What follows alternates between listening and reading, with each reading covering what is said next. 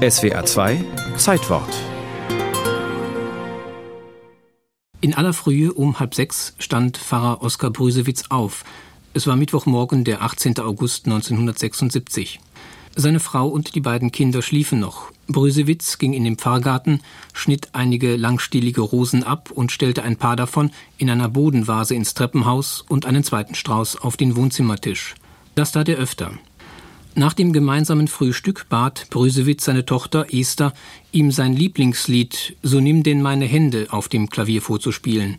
Um neun Uhr ging der Vater aus dem Haus, fuhr in seine Kirche, holte zwei Transparente und packte sie in seinen Wagen. Der trug seit kurzem die Aufschrift Evangelische Kirche in Riepicha. Kurz darauf übergab er einer Bekannten zwei Briefe mit der Bitte, sie ins Pfarrhaus zu bringen. Die Bekannte gab sie Tochter Esther. Es waren die Abschiedsbriefe von Oskar Brüsewitz. Er schrieb Liebe Brüder und Schwestern, es ist mir sehr schmerzlich, euch allen die Schande zuzumuten. Ich habe mich zu dieser Tat langsam durchgerungen. Nach meinem Leben habe ich es nicht verdient, zu den Auserwählten zu gehören. Meine Vergangenheit ist des Ruhmes nicht wert. Umso mehr freue ich mich, dass mein Herr und König und General mich zu den geliebten Zeugen berufen hat. Obwohl der scheinbar tiefe Friede, der auch in die Christenheit eingedrungen ist und zukunftversprechend ist, tobt zwischen Licht und Finsternis ein mächtiger Krieg. Wahrheit und Lüge stehen nebeneinander. Ich grüße euch alle sehr. Euer Oskar.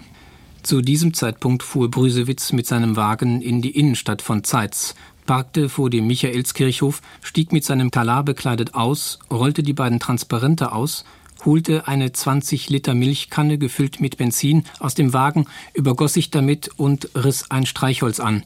Es klang wie eine Verpuffung, erinnerte sich jemand später. Vier Tage danach erlag Brüsewitz seinen Brandverletzungen. In der Zwischenzeit liefen die Mühlen der Stasi auf Hochtouren. Sie und die SED wollten verhindern, dass der Fall bekannt und als Protest gegen die DDR ausgelegt würde stand doch auf den Transparenten Funkspruch an alle. Die Kirche in der DDR klagt den Kommunismus an, wegen Unterdrückung in Schulen, an Kindern und Jugendlichen. Noch am selben Tag riefen der Rat des Bezirkes Halle Vertreter der Kirche zu einer Aussprache zusammen. Der Staatssekretär für Kirchenfragen stellte fest, die Selbstverbrennung ist eine provokatorische Handlung und forderte, dass sich die Kirchenleitung umgehend und öffentlich von den Handlungen des Pfarrers Brüsewitz distanziert. Oberkonsistorialrat Stolpe wird sofort Verbindung mit dem zuständigen Bischof Dr. Krusche Magdeburg aufnehmen und ihm nahelegen, sich öffentlich von dieser ungerechtfertigten Handlung des Pfarrers Brüsewitz zu distanzieren und dabei zu erklären, dass es sich, wie vorangegangene Handlungen des Pfarrers zeigen, um eine Person handelt, die nicht im Vollbesitz ihrer geistigen Kräfte ist. So steht es geschrieben in dem Protokoll der Sitzung noch am Tag der Selbstverbrennung, ein Papier des Rates des Bezirkes Halle, das erst nach der Wende bekannt wurde. Das Protokoll enthält auch diesen Satz. Die Tat werde weder vom Bischof noch von der Kirchenleitung verstanden.